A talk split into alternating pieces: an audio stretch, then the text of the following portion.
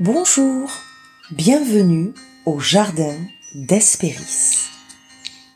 Aujourd'hui, c'est le moment d'entrer dans son univers, de pousser la porte et de découvrir l'origine de son nom.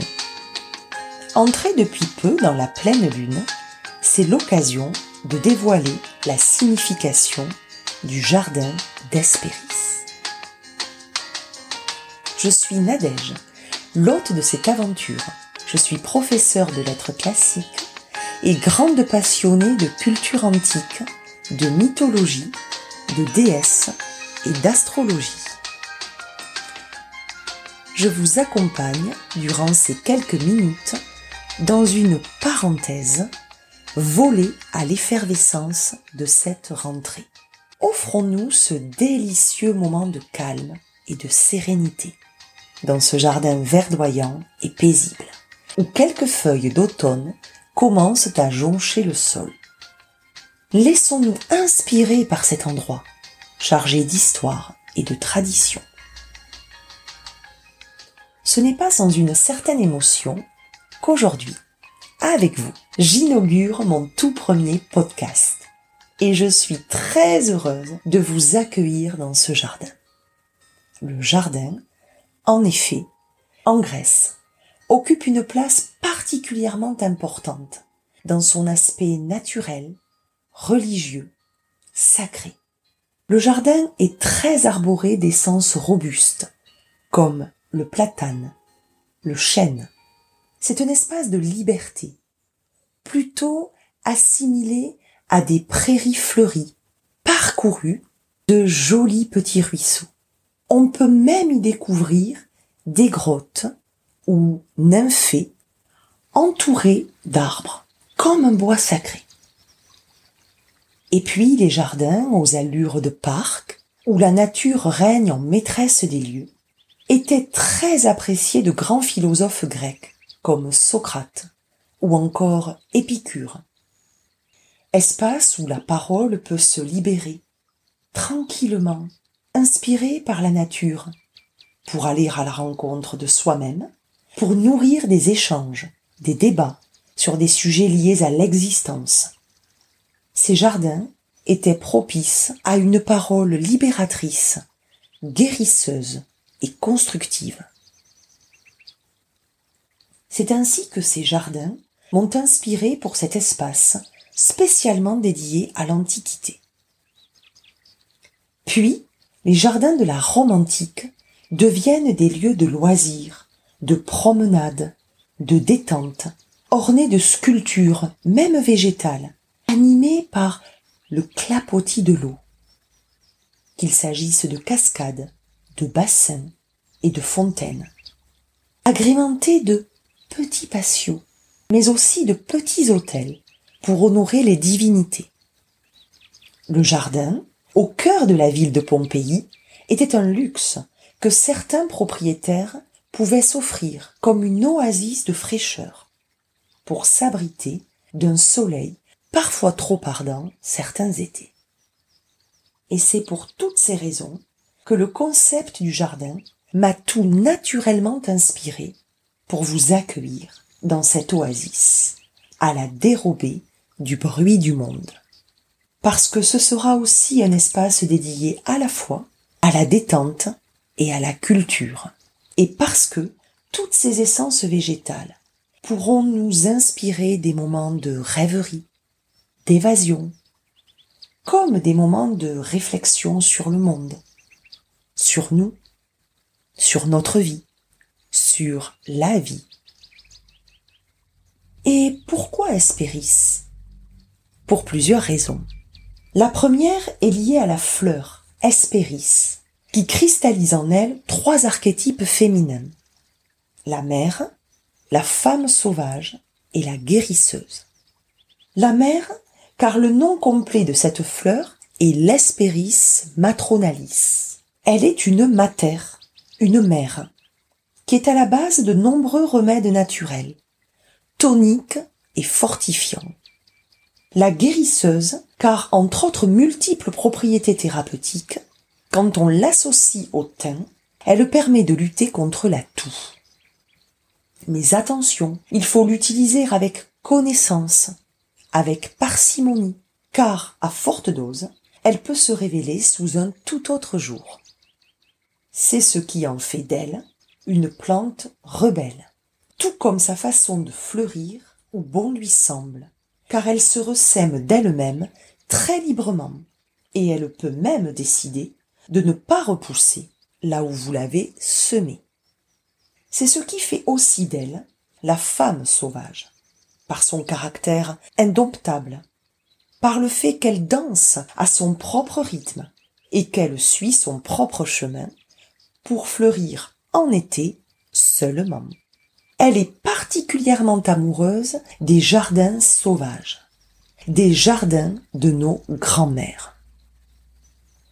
Ces fleurs rose lilas, réunies en jolies grappes qu'aiment butiner les abeilles au plus chaud de l'été, sont aussi appelées violettes de Damas. Mais quand vous trouvez l'espéris, ou plutôt quand elle vous trouve, et que vous savez l'apprécier, elle exhalera pour vous, au coucher du soleil, le plus suave des parfums, évoquant la puissance du jasmin.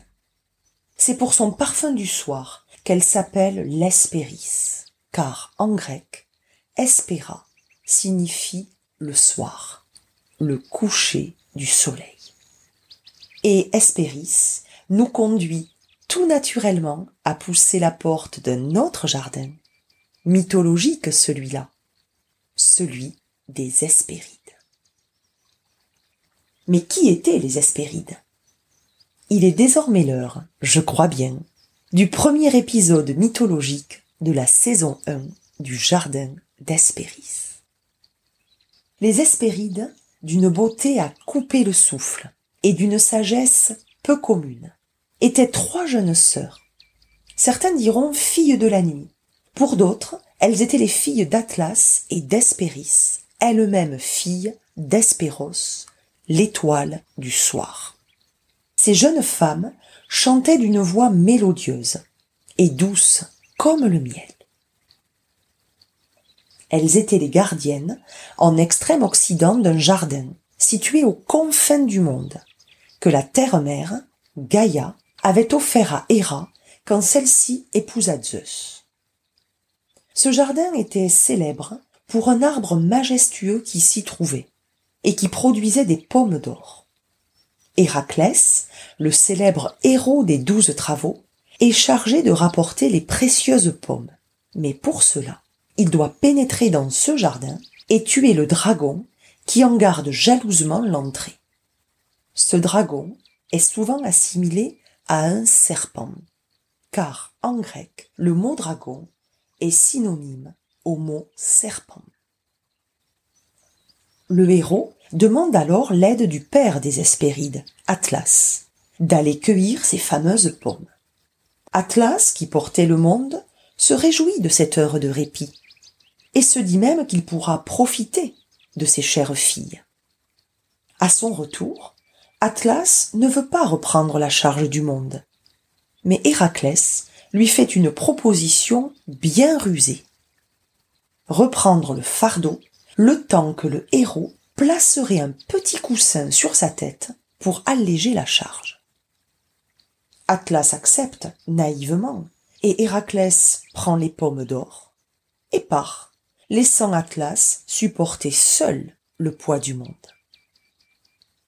Ces pommes d'or ont fait parler d'elles pour leur couleur prestigieuse, attirante, magique. L'une d'entre elles fera même l'objet de la pomme de la discorde entre les trois déesses, Athéna, Héra et Aphrodite, lors d'un concours de beauté que le jeune prince troyen Paris aura la lourde responsabilité de départager. Le pommier d'or était un arbre dont les fleurs dégageaient un doux parfum sucré, et il était chargé de fruits colorés et savoureux. Alors me direz-vous, de quels fruits s'agit-il? Quels fruits se cachent derrière ces pommes d'or? Il s'agirait de belles oranges, aussi flamboyantes qu'un beau coucher de soleil d'été. La fleur d'oranger, appelée aussi néroli, possèdent bien ce doux parfum sucré. Les hespérides, pour autant, n'ont pas disparu de notre palette olfactive. En effet, les notes hespéridées naissent à partir d'huiles essentielles d'agrumes, extraites de l'écorce de citron, de bergamote, de clémentine, d'orange, de pamplemousse, et entrent dans la composition de parfums très frais, acidulés et légers comme une brise d'été. Les notes hespéridées peuvent être associées à des notes florales boisées comme celle du santal, ou plus poudrées, comme l'iris. Mais aussi, elles peuvent être associées à des notes épicées, comme la cannelle ou la muscade, pour une fragrance plus masculine et plus puissante. Nous voyons alors que le jardin des Hespérides, les notes hespéridées, font un fabuleux lien entre l'Antiquité et notre époque actuelle. J'espère, divines nymphes et muses, que ce premier podcast vous aura fait voyager dans les jardins sauvages, vous aura fait respirer les effluves de l'Hespéris, vous aura permis de vous évader et de partir à la rencontre des Hespérides jusqu'à en rapporter les notes légères et acidulées de la fleur d'oranger vous en savez désormais un peu plus sur le jardin d'Hespéris. Si vous avez des questions, des partages, des suggestions, n'hésitez pas à les déposer sur le compte Instagram du Jardin d'Hespéris. Je vous donne rendez-vous très bientôt pour un prochain podcast. Merci à vous toutes de participer à l'éclosion du Jardin d'Hespéris.